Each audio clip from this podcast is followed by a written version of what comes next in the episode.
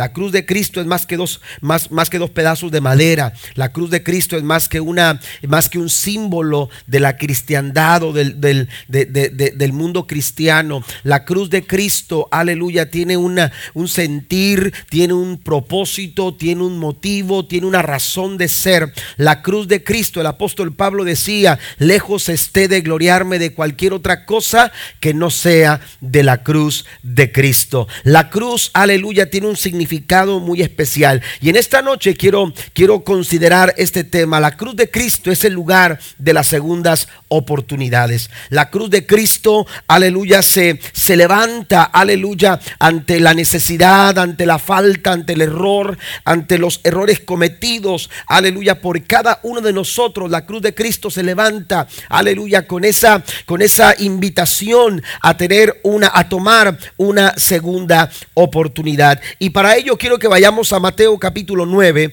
Mateo capítulo número 9, el versículo 9 al versículo eh, número 12, la Biblia, versículo 13 dice la escritura de la siguiente manera, dice eh, versículo 9, mientras caminaba Jesús vio a un hombre llamado Mateo sentado en su cabina de cobrador de impuestos, sígueme y sé mi discípulo, le dijo Jesús. Entonces Mateo se levantó y lo siguió. Más tarde dice el verso número 10 Mateo invitó a Jesús y a sus discípulos a una cena en su casa, junto con muchos cobradores de impuestos y otros pecadores de mala fama.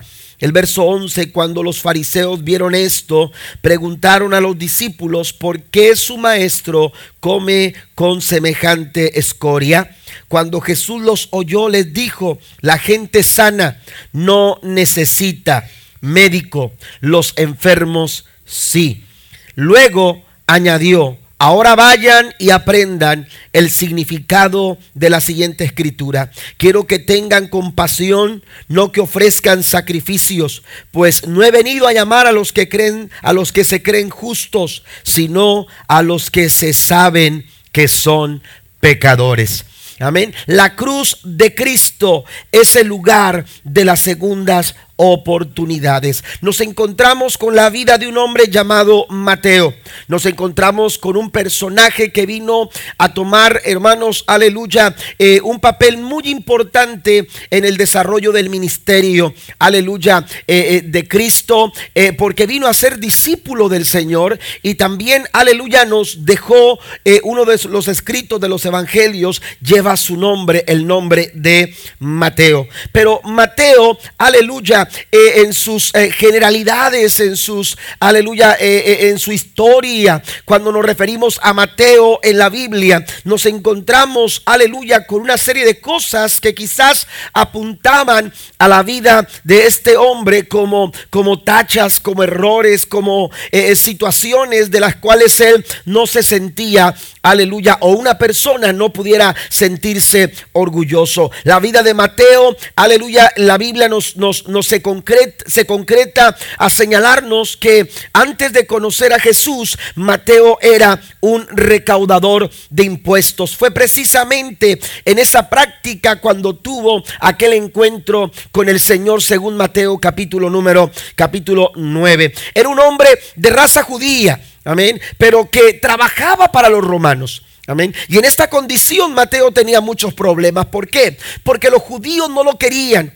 Porque su oficio, aleluya, era un oficio mal visto. Era un oficio vergonzoso. Era, era una profesión, aleluya, que, que eh, hacía sentir a su pueblo, aleluya, eh, una, un, un dolor muy fuerte. ¿Por qué? Porque se sentían traicionados por personas como Mateo. Así que ante los judíos Mateo no era bien recibido. Mateo era mal visto. Pero no solamente eh, eh, eh, por los judíos, sino que, aleluya, también los mismos romanos con los que se encargaba de hacer negocios tampoco lo aceptaban. Simplemente porque no era de su raza, porque no era de su nación, porque era un judío más. Así que esto lo lleva, nos lleva a pensar, hermanos, que la gente con la que Mateo se podía, con la cual podía socializar, con la cual podía tener compañerismo, con la cual podía eh, eh, sentir eh, un momento de amistad era la gente como él. Eran otros recaudadores. Y la Biblia nos señala, aleluya, que precisamente cuando él está preparando una, una cena y está preparando un tiempo para invitar a Jesús, fue precisamente este tipo de personas, aleluya, las que estuvieron presentes y pudieron disfrutar un momento maravilloso con nuestro Señor Jesucristo. Pero Mateo era, era, era mal visto por la sociedad. Era un hombre rico, pero su riqueza se había, aleluya, se había logrado gracias al dolor de su propia nación, al dolor de su propio, de su propio pueblo. Era un hombre, aleluya, odiado eh, por, por eh, tanto por judíos como por romanos también, como ya lo, lo he mencionado, era considerado un traidor. Eh, y este tipo de personas eran personas que, que, nunca, usted sabe que eh, eh, de repente a usted que es ciudadano eh, le llega una invitación por correo donde le están diciendo que usted tiene que ir a ser parte de un jurado en un juicio. Pues las personas como Mateo no podían comparecer, aleluya, como, como testigos, ni, ni, podían comparecer, hermanos, para, para, para, establecer un buen juicio de, de una situación. ¿Por qué? Porque su testimonio, aleluya, ellos ven vendían su palabra. Ellos eran gente corrupta, era gente que no era confiable. Y si a eso le suma que este tipo de personas también se les consideraba, aleluya, por sus actos, al, al, al empobrecer más al pobre, se les consideraba como personas insensibles. De hecho, a ellos, aleluya, se les decía, tus oraciones nunca serán contestadas por Dios. Espiritualmente hablando, Mateo estaba en bancarrota. Espiritualmente hablando, Mateo no tenía ningún tipo de esperanza de poderse acercar, aleluya, a Dios. Por eso hablo de la cruz. Por eso hablar de la cruz y, hablar de lo que sucedió con Mateo. Porque cuando nadie le daba oportunidades, porque cuando nadie le daba la oportunidad de reivindicarse, de limpiar su nombre, de, limpiar su imagen, de limpiar su, reputación, aleluya, cuando nadie le daba una segunda oportunidad para volver a empezar, Cristo apareció a su vida para decirle, Mateo, yo te doy la oportunidad que tú necesitas para cambiar tu vida. Den un aplauso al Señor. Aleluya, tus oraciones no esperes que sean que sean contestadas. A él se le había dicho, aleluya, que debido a quien era, nunca tendría la esperanza, aleluya, de recibir el favor, el favor de Dios. E, es demasiado tarde para ti, Mateo. Él mismo se sabía, aleluya, distante. Él mismo se, se sabía lejos, aleluya, del favor de Dios. Pero cuán equivocadas estaban aquellas personas porque un día Jesús se acercó a Mateo. Un día Jesús se acercó a Mateo y las cosas empezaron a ser diferentes. Hay tres lecciones que yo encuentro en la vida de Mateo, aleluya, y que quiero mencionarles en esta noche. La primera lección es que Jesús conoce nuestra condición. Cuando vamos, aleluya, a esta historia, nos encontramos de que Cristo, aleluya, no, no está ignorando lo que pasa con Mateo. Jesús, aleluya, eh, no, no, cae en un error o, de, pronto se dejó llevar por el momento y, y se acercó con la persona que estaba más cerca de él. No, Jesús sabía quién era Mateo. Si usted va a la Biblia en Mateo capítulo 9, la nueva versión internacional dice, al irse de allí, Jesús vio a un hombre llamado Mateo. Vale la pena señalar que Cristo salía de haber sanado a un hombre paralítico. Si usted recuerda cuando aquellos hombres trajeron a un amigo, eh, a una persona que estaba paralítica y que no podía entrar a donde estaba Jesús. Hicieron un agujero en el techo para poder presentar a aquel hombre necesitado delante de Cristo. Bueno, Jesús acababa de sanar a ese hombre y le acababa de perdonar sus pecados. Y cuando Cristo iba de camino, después de haber salido de aquel lugar, precisamente hubo este encuentro entre Mateo y Jesús. Jesús vio a un hombre llamado Mateo sentado a la mesa de recaudación de impuestos. Sígueme le dijo, Mateo se levantó y lo siguió. Mateo no buscaba a Jesús. Mateo no estaba en ese lugar esperando que Cristo pasara por ahí. Él estaba en su asunto. Él estaba enfocado en su trabajo. Él estaba enfocado en su profesión, en su oficio de todo el tiempo, tratando de sacar el mejor de los provechos. Vale la pena señalar, aleluya, que los romanos no, eran quienes decían a, Mateo, eh, corrompe eh, eh, tu trabajo y, gana, gana, enriquecete con este, con este trabajo. No, era el propio Mateo quien decidía cuánto cobraba eh, en los impuestos. Los romanos decían, solamente nosotros queremos tanto, de ahí lo que, lo que tú quieras, tú vas a conseguir. Y entonces Mateo, hermano, robaba. Mateo eh, era corrupto. Mateo era, aleluya, insensible. Y allí estaba Mateo eh, en su oficio, trabajando en lo que él sabía hacer. Él no estaba esperando que Cristo pasara por ahí. él no estaba esperando, aleluya aleluya, que Cristo se acercara a él. Pero sabe que cuando él quizás menos lo esperaba, cuando él menos quizás, aleluya, eh, eh, eh, esperaba que Cristo pasara por ahí, la Biblia dice en, estos versículos que acabamos de leer que Jesús lo vio, que Jesús lo vio. Mateo sabía quién era Jesús, pero seguramente Mateo no se imaginaba que Cristo sabía quién era Mateo. Jesús sabe quiénes somos cada uno de nosotros. Y no es que sepa nuestro nombre, Él sabe cuál es nuestra condición. Él sabe cuál es la situación que estamos viviendo en nuestra vida. Esas situaciones, aleluya, que, que, están presentes y que nos hacen sentir en momentos, eh, en momentos complicados, momentos difíciles, momentos adversos.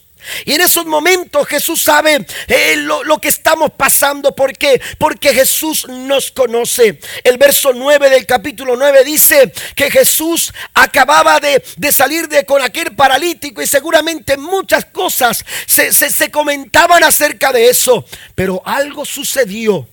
Algo sucedió cuando Cristo vio a Mateo. Mateo, aleluya, estuvo en la mirada de Jesús. Y esto, amados hermanos, no fue eh, algo pasajero. Es decir, Cristo, aleluya, no, no, no, no fue, no, no, no, no, no estamos hablando de un simple vistazo. Amén. No estamos hablando de un simple vistazo. Estamos hablando, aleluya, de que Cristo volvió su atención a Mateo. Amén. Jesús venía de un momento aleluya, confrontativo con los fariseos, quienes señalaban y decían, ¿quién te crees tú para perdonar pecados? Que no solamente Dios puede perdonar pecados, Amén. Jesús traía consigo diferentes eh, eh, comentarios que se hicieron y seguramente mientras él caminaba la gente seguía mencionando cosas y la gente seguía sorprendida de lo que había sucedido. Sus propios discípulos quizás, aleluya, eh, estaban ahí tratando de entender lo que estaba pasando. Sin embargo, aleluya, algo llamó la atención de Jesús. Y era un hombre llamado Mateo. Jesús conoce tu condición. Jesús sabía la condición de Mateo. La Biblia claramente señala que cuando Jesús lo vio, lo vio sentado en el banco de los tributos. Jesús lo vio, aleluya, y en ese momento Jesús puso su atención, su atención en él. Aleluya. En pocas palabras, cuando hablamos de que Jesús vio a Mateo, estamos hablando de que en ese preciso momento Jesús entiende a Mateo. Jesús entiende su historia Jesús, aleluya, entiende su vida. Jesús entiende, aleluya, lo que es ser Mateo. La gente lo criticaba. La gente decía es un hombre corrupto. La gente decía es un mal hombre con, un corazón insensible. Es un personaje que nadie quiere tener cerca de él. Es una persona que odiamos y, la gente criticaba su condición. Sin embargo, Jesús sabía lo que, se, lo que era ser Mateo. Jesús sabía lo que lo difícil, aleluya, de la situación de Mateo. Y así que en esos momentos tan complicados de la vida de Mateo, la Biblia dice que Jesús lo vio, Jesús entendió su vida, Jesús, aleluya, entendió su condición, aleluya, cómo, cómo lo miraba la gente, pero también cómo se miraba él mismo. Porque una cosa es cómo te ve la gente y otra cosa es cómo te ves tú mismo. En las circunstancias de la vida, en los momentos difíciles de la vida, la Biblia nos enseña que Dios, que Jesús mismo miró a Mateo, lo vio y cuando lo vio conoció su vida, conoció quién era. Aleluya. E, él, pudo, él pudo eh, entender el momento preciso por el cual estaba, estaba pasando Mateo y por eso, aleluya, se detuvo y lo llamó y le dijo, sígueme le dijo, sígueme la cruz. La cruz es un llamado a seguir a Cristo. La cruz es un llamado, aleluya, a ir en pos de Dios. La Biblia nos dice, yo lo mencionaba esto el domingo pasado, la Biblia dice, hablando Cristo, cuando hizo eh, alusión a ese momento, cuando Moisés levantó por ordenanza de Dios una serpiente en medio del campamento, cuando el pueblo perecía, cada vez que eran mordidos por aquella serpiente, Dios le dijo a Moisés, necesitas levantar una serpiente y esa serpiente la vas a poner en medio del campamento y cuando alguien se ha mordido, todo lo que tienen que hacer es dirigir su mirada hacia aquella serpiente. Lo importante no era aleluya, la serpiente. Dios estaba anunciando algo. Dios estaba apuntando hacia algo. Dios estaba diciendo desde el mismo desierto en el que se encontraba el pueblo de Israel, vendrá uno que también será levantado. Uno que también será levantado. Y Jesús dijo, cuando yo fuera levantado, a todos atraeré a mí. Den un aplauso fuerte al Señor. La cruz de Cristo se levanta, invitándote a ti y a mí a acercar nuestro corazón a Dios. Y no importa cuál es nuestra condición. Mateo mismo quizás nunca se esperaba este momento. Pero quiero decirte que así como Dios, Jesús conocía, aleluya, eh, eh, la vida de Mateo, así también Jesús conoce tu condición y mi condición. Hay momentos que nadie sabe lo que está lo que estamos pasando. Nadie sabe por qué reaccionamos de esa manera. Nadie sabe por qué hemos tomado esa actitud. Nadie sabe por qué hemos actuado de esta, de esta forma. Pero hay alguien que sí te entiende. Hay alguien que sí te conoce y ese se llama Jesús de Nazaret. Segundo, la segunda lección es que, aleluya, no es que solamente Jesús conoce tu condición, sino que a pesar de nuestra condición, Jesús nos ama. A pesar de nuestra condición, Jesús nos ama. Mateo capítulo 9, versículo 10 al 11, dice la nueva versión internacional, mientras Jesús estaba comiendo en casa de Mateo, muchos recaudadores de impuestos y pecadores llegaron y comieron con él y sus discípulos. Cuando los fariseos vieron esto, le preguntaron a sus discípulos, ¿por qué come su maestro con recaudadores de impuestos y con pecadores? ¿Por qué Jesús hace lo que hace? Se preguntaban los fariseos. Amén. No es posible. Aleluya, ellos no, ellos no entendían cómo aquel que se autonombraba o, o se señalaba como el Hijo de Dios estaba sentado junto a pecadores en casa de Mateo. Amén. Todo esto estaba pasando, aleluya, eh, eh, en casa de Mateo.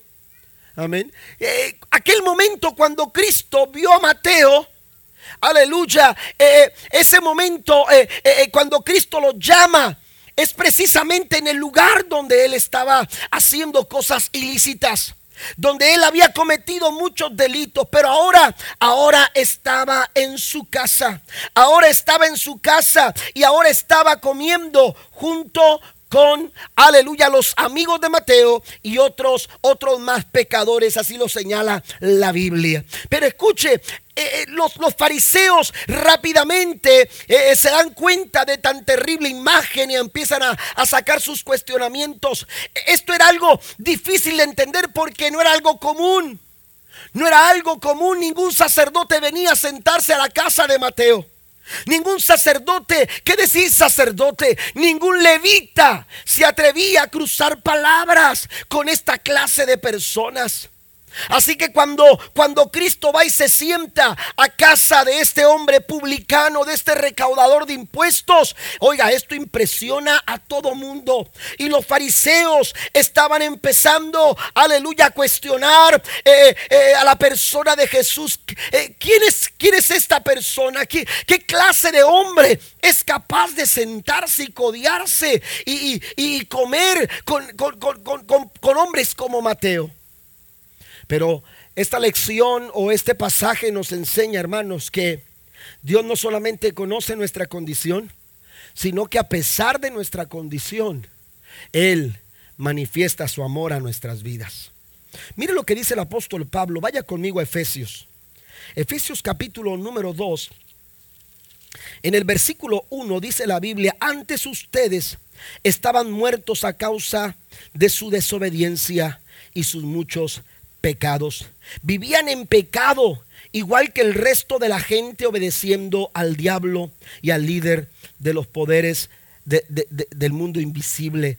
Y, y, Pablo empieza a enumerar, hermanos, la realidad en la que nosotros vivíamos, en la que nosotros nos desenvolvíamos, en la que nosotros, aleluya, eh, eh, eh, en la que nosotros practicábamos una vida de inmundicia, una vida de pecado, una vida de maldad, una vida que no agradaba el corazón de Dios. Pero ante esta circunstancia y ante esta condición, Pablo mismo dice que el amor de Dios se manifestó. La gracia de Dios, aleluya, no se detuvo, no, no no, se detuvo por nuestra condición por pecadora, por nuestra condición, aleluya, por nuestra naturaleza pecaminosa. La gracia de Dios se manifestó a nosotros de tal forma que Pablo escribe a los romanos en el capítulo 5, versículo número 8, que Dios muestra su amor para con nosotros. Y note la expresión de Pablo en que aún siendo pecadores, Quiero que vaya conmigo a Romanos 5, 5, por favor, porque hay algo interesante, algo anterior al verso número 8 que quiero, que quiero hacer notar. Eh, eh, mire lo que dice la escritura en el verso número, número 6. Dice, cuando éramos totalmente incapaces de salvarnos, Cristo vino en el mundo en el momento preciso y murió por nosotros pecadores. Ahora bien, Casi nadie se ofrecería a morir por una persona, dice, dice, honrada, a quien tal vez alguien podría estar dispuesto a dar su vida por una persona extraordinariamente buena. Note lo que dice Pablo aquí. Pablo está diciendo, si es difícil que alguien se atreva a morir por alguna persona extraordinariamente buena, ¿quién se atrevería a morir por un pecador? ¿Quién se atrevería a morir por una persona como Mateo? Por una persona, aleluya, como Joey. Por una persona como yo. Por una persona como usted por una persona, porque como, como, cualquiera de nosotros, dice Pablo, si con dificultades alguien se atrevería a dar su vida por una persona extraordinariamente buena, oiga, esto es algo, amados hermanos, difícil de entender, difícil de comprender. Tuvo que haber sido un gran amor lo que movió el corazón de Dios para venir a la cruz y decirnos, hay una segunda oportunidad para ti, hay una segunda oportunidad para tu familia hay una segunda oportunidad para tu matrimonio, hay una segunda oportunidad de Dios porque Él nos amó con amor eterno. Den un aplauso al Señor. Hemos sido amados. Hemos sido amados. Y gracias a ese amor, dice el apóstol Pablo, en que dice, siendo aún pecadores, dice la nueva traducción viviente en el verso 8, pero Dios mostró el gran amor que nos tiene al enviar a Cristo a morir por nosotros. Y note lo que dice ahí, cuando todavía. Amén. Cuando todavía, cuando Mateo escucha la voz de Jesús, la, eh, la, voz de Cristo se dejó escuchar en el lugar mismo donde él practicaba su pecado. En el lugar mismo donde él había hecho tantas, tantas cosas, aleluya, desagradables, donde él había actuado mal, el lugar donde él, aleluya, hacía y cometía eh, su falta, donde él cometía su error, donde él, aleluya, eh, hacía corrupción eh, con, el dinero de, de aquellas personas que pagaban sus impuestos con mucha dificultad, ese hombre pecador, hasta allá la mano de Dios se extendió hasta allá. El amor de Cristo se acercó. Aleluya. Cuando nadie esperaba. Cuando ni el propio Mateo se esperaba. Esperaba. Mire cuántas veces los, los líderes religiosos pasaron por ahí. Por ese lugar donde él recaudaba los fondos. Donde él recaudaba. Aleluya. Los impuestos. Y lo miraban con desagrado. Y lo miraban despectivamente. Y lo miraban. Aleluya. Con odio. Lo miraban con una mirada que, que, que lo, que lo hacía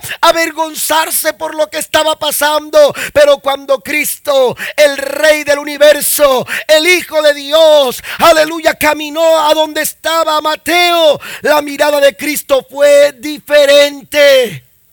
Porque Él no solamente conoce quiénes somos, sino que también nos ama a pesar de lo que somos.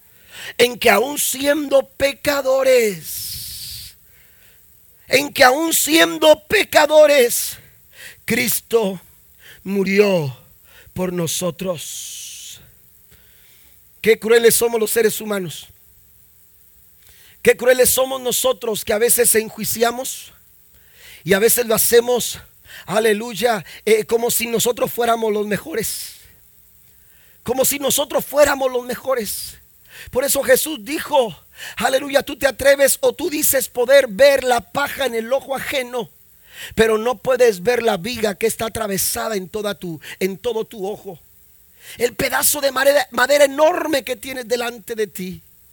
Si usted va conmigo a Lucas capítulo número 18, la Biblia nos habla de una parábola que Jesús, aleluya, eh, compartió. La escritura nos dice en el capítulo número 18, versículo número número 9 en adelante, luego Jesús contó la siguiente historia.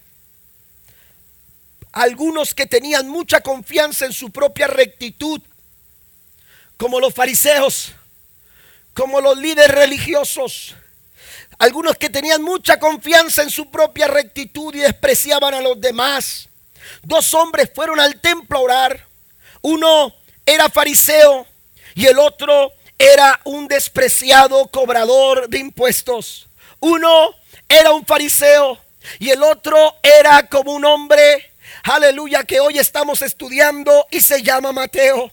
Uno se sentía santo, uno se sentía perfecto, uno se sentía recto en todo lo que hacía, pero el otro se sabía pecador. Mire la escritura en el verso número 11, el fariseo de pie apartado de los demás, hizo la siguiente oración.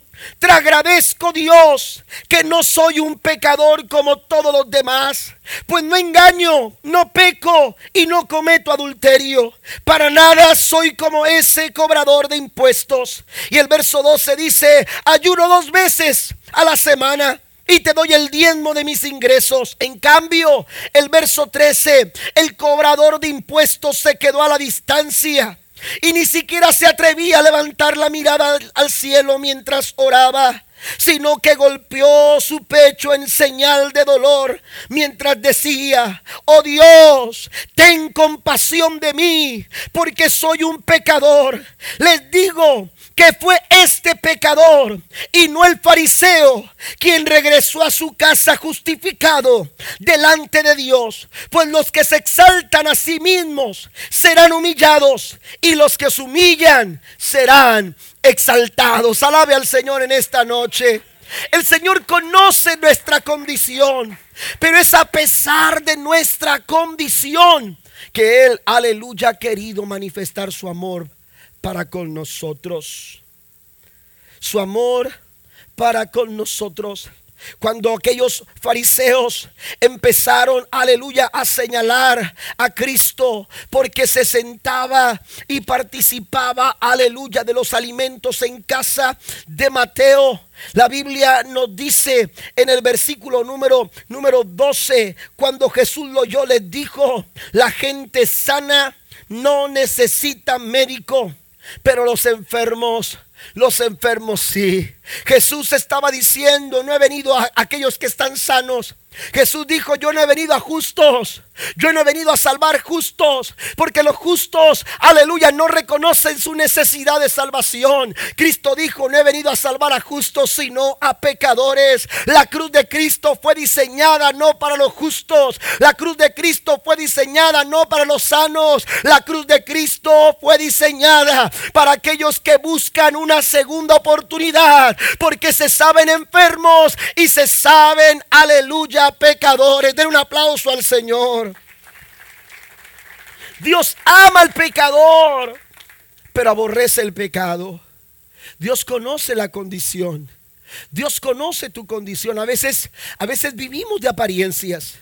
A veces queremos aparentar algo que realmente nosotros no somos. Yo quiero decirte en esta noche que esas apariencias delante de los hombres pueden, pueden, eh, pueden, pueden eh, darte, darte éxito o, pueden aparentarte una, una buena imagen o te pueden hacer sentir como que las cosas pueden, pueden salir bien. Pero delante de Dios las apariencias no sirven. Delante de Dios no hay apariencias. Delante de Dios todo está al descubierto. Dios conoce tu condición. Y no solamente eso, Dios te ama a pesar de tu condición. Y por último, la tercera lección es que Jesús, amados hermanos, además de que conoce mi condición, además de que ama mi vida a pesar de mi condición, Jesús también no me deja como estoy. No me deja eh, a la condición que me encontró. La Biblia dice que Dios, Jesús le habla a Mateo y solamente una palabra es la que le dice, sígueme. Fue todo lo que le dice el Señor. Jesús le dice a Mateo cuando lo ve, sígueme. Y bastó esa sencilla y única palabra para cambiar toda la vida de Mateo. Lo que no había podido conseguir de otra forma. Lo que no pudo haber alcanzado de otra manera. Aleluya, una palabra de Cristo lo cambió todo. Porque la Biblia dice, hermanos, que Jesús le habló y le dijo, sígueme. Y al momento dice que se levantó y siguió a Jesús. Amén. La invitación de Jesús fue inmediata. Amén. La invitación de Cristo fue, fue instantánea. Jesús le dijo, sígueme. Y al momento aquel hombre entendió que era el tiempo para dejar todo lo que él estaba haciendo. Vale la pena señalar, hermanos, que Dios Jesús no le dijo a Mateo, Mateo, tienes que hacer esto antes de seguirme. Mateo, tienes que arreglar esto antes de seguirme. Mateo, tienes que hacer cuentas antes de seguirme. Jesús no le dijo eso. Jesús no le dijo, tienes que echarte una maroma y, después voltearte a la izquierda y después hacer esto. No, Jesús le dijo, sígueme. Es el momento de cambiar tu vida. Es el momento de hacer cambios en tu vida. Es el momento de empezar a arreglar tu vida. Pero eso no lo vas a lograr tú. Eso no lo vas a alcanzar tú. La Biblia dice en Efesios capítulo 2, versículo 8 y 9, porque por gracia ustedes han sido salvos mediante la fe. Esto no procede de ustedes. Es decir, tus, tus intenciones no son suficientes. Hoy te levantas y dices, hoy, hoy quiero ser mejor. Mañana quiero ser mejor. Pero esa, esa puede ser una simple intención y no va a cambiar la historia de tu vida. Esto no procede de ti. Esto no procede de buenas intenciones. Esto no procede, aleluya, de, de un buen pensamiento de repente que me aparece en la esto sucede cuando tú vienes a la cruz de Cristo. Esto sucede cuando tú, aleluya, reconoces tu necesidad de Dios y le dices, Señor, yo necesito que tú entres a mi vida, que tú cambies mi corazón, que tú cambies mis actitudes, que tú cambies mi pensamiento, que tú gobiernes toda mi vida. Aleluya, Él Él conoce nuestra condición como conocía la condición de Mateo. Él nos ama a pesar de la condición en la que estamos, como lo hizo con Mateo. Pero lo maravilloso de todo esto es que Él no nos deja como estamos. Él no nos deja como estamos. La misericordia y la gracia de Dios nos alcanzan a través de Cristo. Y es a través de su misericordia y de su gracia que Dios, aleluya, no nos da lo que merecemos. Amén. Por misericordia. Nosotros que somos pecadores, nosotros que fallamos, nosotros que cometemos faltas, Dios no nos da lo que merecemos. Porque la Biblia dice que merecíamos la muerte. La Biblia dice la paga del pecado es la muerte, pero la misericordia de Dios no nos ha dado lo que merecemos. Pero la gracia del Señor nos ha dado más. Nos ha dado más de lo que merecemos. Den un aplauso al Señor.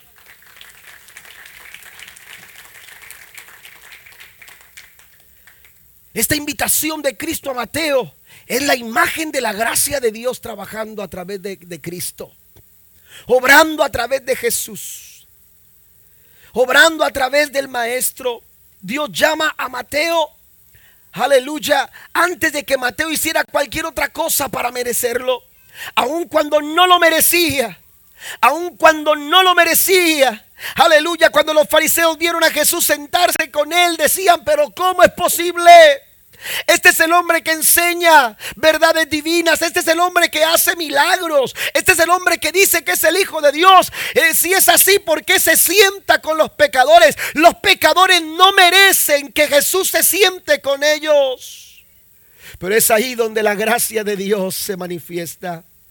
Aleluya, en que aún siendo pecadores, Cristo murió por nosotros. La cruz de Cristo, hermanos, aleluya, es el lugar para la segunda oportunidad. Filipenses capítulo 1, pasen los músicos por favor. Filipenses capítulo 1, versículo 6 nos dice que el que comenzó la buena obra en ustedes, dice Pablo, la irá perfeccionando.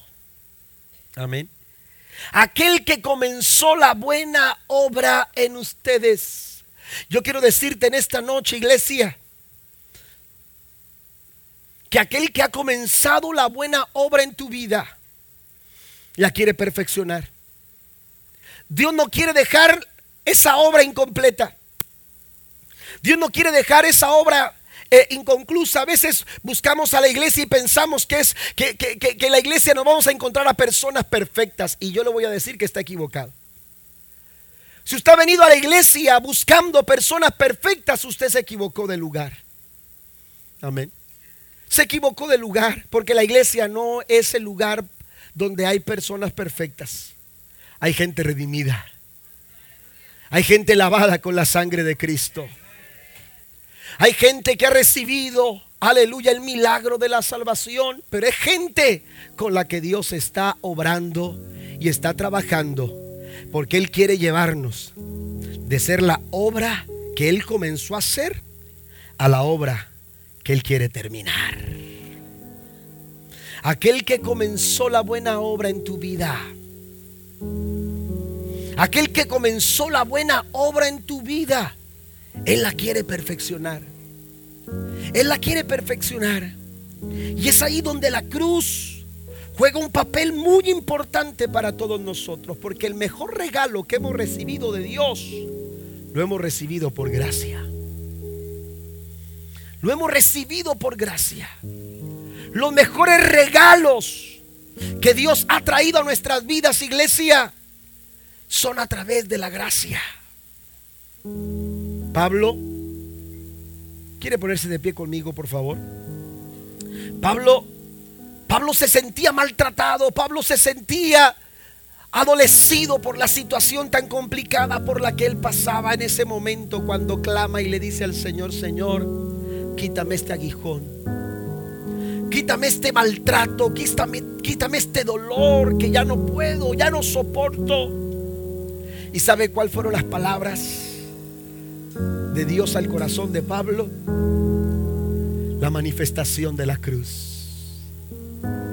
¿Y a qué me refiero con la manifestación de la cruz? A la gracia de Dios. Porque fue precisamente en la cruz de Cristo donde la gracia ha perfeccionado su obra. Ha perfeccionado su obra. Es en esos momentos difíciles de la vida cuando yo me doy cuenta que necesito de esa gracia de Dios. Es en esos momentos duros, complicados, difíciles. Es en esos momentos cuando cuando me doy cuenta que soy aleluya tan limitado cuando yo necesito la gracia del Señor. Pero aquí hay algo importante que tenemos que mencionar. Y es que cuando Dios, cuando Jesús le dice a Mateo, sígueme. Cuando Jesús le dice a Mateo, sígueme. Mateo, Mateo no se demoró. Mateo no se demoró.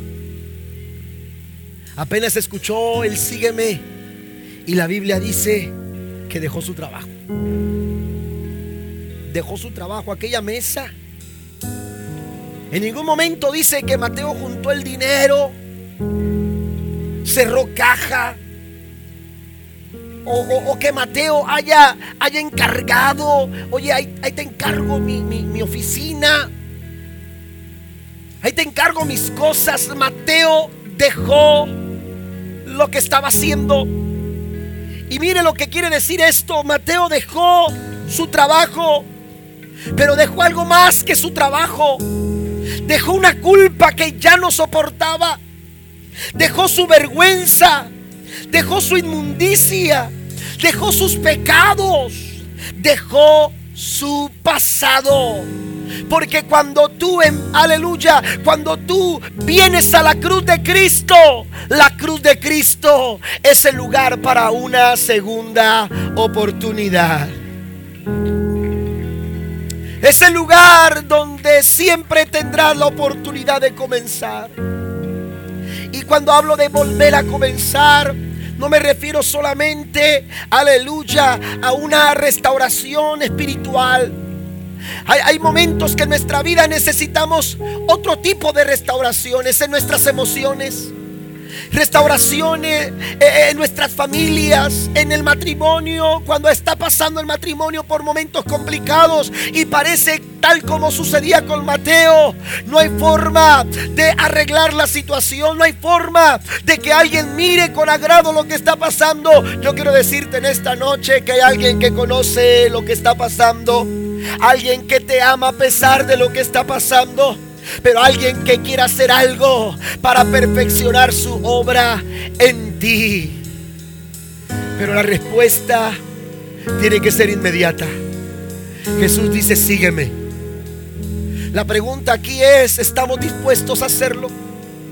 ¿Estamos dispuestos a levantarnos de esa situación? ¿Estamos dispuestos a levantarnos aleluya, de ese momento tan complicado, un momento de dolor, un momento de pérdida, un momento, aleluya, eh, de angustia, un momento de preocupación, un momento de enfermedad. ¿Estamos dispuestos a levantarnos de ahí? Como lo hizo Mateo y venir a la cruz de Cristo. Recuerde que la cruz de Cristo no fue diseñada para justos. La cruz de Cristo no fue diseñada para aquellos que están sanos. La cruz de Cristo sigue, sigue dándonos la invitación. La invitación de Jesús para una segunda oportunidad. ¿Por qué no cierra sus ojos ahí donde está? Cierre sus ojos en el nombre del Señor. Todos necesitamos otra oportunidad. Todos necesitamos otra oportunidad. Una oportunidad para corregir. Una oportunidad para cambiar una oportunidad para ser mejores. Y esa oportunidad te la puede dar el Señor. Esa oportunidad te la puede dar el Señor. Y Él es, el que está diciendo en esta noche, sígueme. Él es el que está diciendo en esta noche es momento de que te levantes y me sigas. ¿Cuántos estamos dispuestos a seguir a Jesús? ¿Cuántos estamos dispuestos a venir a Él en esta noche y decirle, Señor, yo necesito esa oportunidad Porque yo quiero ver algo mejor en mi familia. Porque yo quiero ver algo mejor en mi ministerio. Porque yo quiero ver algo mejor en mi liderazgo. Porque yo quiero ver algo mejor en mi trabajo. Porque yo quiero ver algo mejor en mi matrimonio. Si usted es esa persona que necesita esa oportunidad, venga en esta noche, acérquese.